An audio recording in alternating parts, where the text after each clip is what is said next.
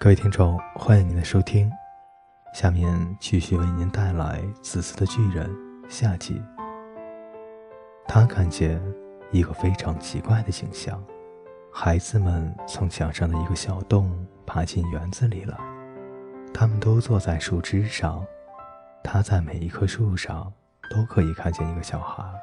树木看见孩子们回来，十分的高兴，便用花朵把自己装饰起来。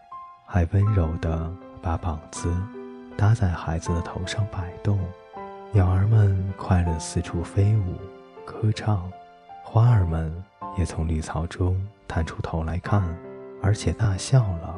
这确实是很可爱的景象。只有在一个角落里，冬天仍然留着，这是园子里最远的一个角落。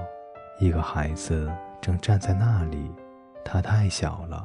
他的手还挨不到树枝，他就在树旁边转来转去，哭得很厉害。这株可怜的树仍然满身盖着霜和雪，北风还在树顶上吹叫：“快爬上来，小孩儿！”树对孩子说，以免尽可能地把他的树枝垂下去。然而孩子还是太小了。巨人看见窗外这个情景，他的心也软了。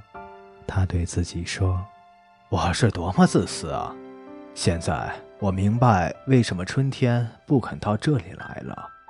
我要把这个可怜的小孩放到树枝上去，随后我要把墙毁掉，把我的花园永远变成孩子们的游乐场。”他的确为他从前的举动感到了后悔。他轻轻地走下楼，静悄悄地打开前门，走进院子里。但是孩子们看见了他，他们非常的害怕，便立刻逃走了。花园里又出现了冬天的景象，只有那个最小的孩子没有跑开，因为他的眼里充满了泪水，使他看不见巨人走过来。巨人偷偷地走到他的后面。轻轻地抱起它，放到树枝上去。这棵树马上开花了，鸟儿们也飞在枝头上歌唱。小孩子伸出他的两个膀子，抱住了巨人的景象，跟他接吻。别的小孩看见巨人不再像先前那样凶狠了，便都跑回来。春天也就跟着小孩们来了。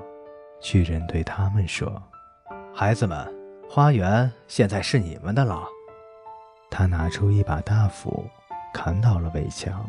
中午，人们赶集市经过这里，他们看见巨人正和小孩们在他们从未见过的这样美丽的花园里玩。巨人和小孩们玩了整整一天，天黑了，小孩们便来向巨人告别。可是，你们的那个小朋友在哪儿？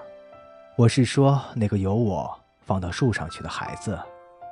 巨人最喜欢那个小孩，因为那个小孩吻过他。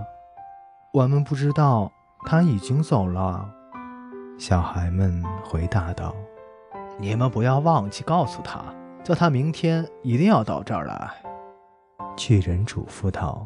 但是小孩们说他不知道他住在什么地方。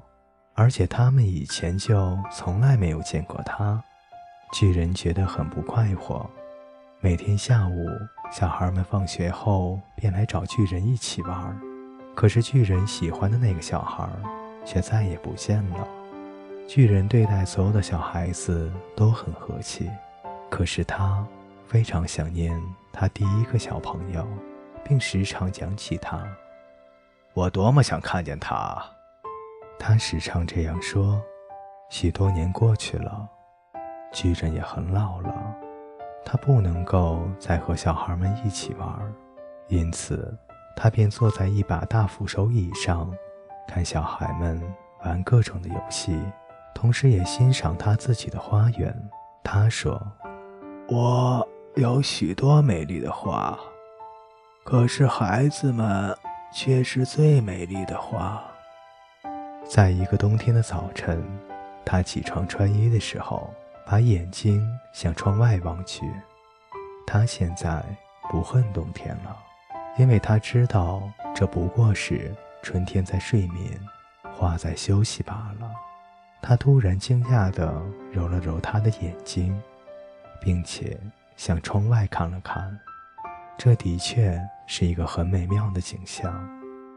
园子里最远的一个角落有一棵树，树枝上开满了可爱的白花，树枝完全是黄金的，枝上低垂着累累的银果。在这树下就站着他所爱的那个小孩。巨人很欢喜地跑下了楼，进了花园。他急急忙忙地跑过草地。到小孩的身边去。等他接近小孩的时候，他的脸带着愤怒的涨红。他问道：“是谁敢伤害了你？”因为小孩的两个手掌心上出现了两个钉痕，在他的两只小脚的脚背上也有两个钉痕。谁敢伤害了你？我立刻拿我的大刀去杀死他。巨人叫道：“不！”小孩回答说：“这是爱的伤痕啊。”那么你是谁？巨人说。他突然起了一种奇怪惊畏的感觉，便在小孩面前跪了下来。小孩向巨人微笑了，对他说：“你有一回让我在你的园子里面玩过，今天。”我要带你到我的园子里去，那就是天堂啊！那天下午，小孩们跑进园子里来的时候，他们看见巨人躺在一棵树下，他已经死了，身上盖满了白花。各位听众朋友，自私的巨人为您播讲完毕，欢迎您的继续守候与收听。我们下期再见。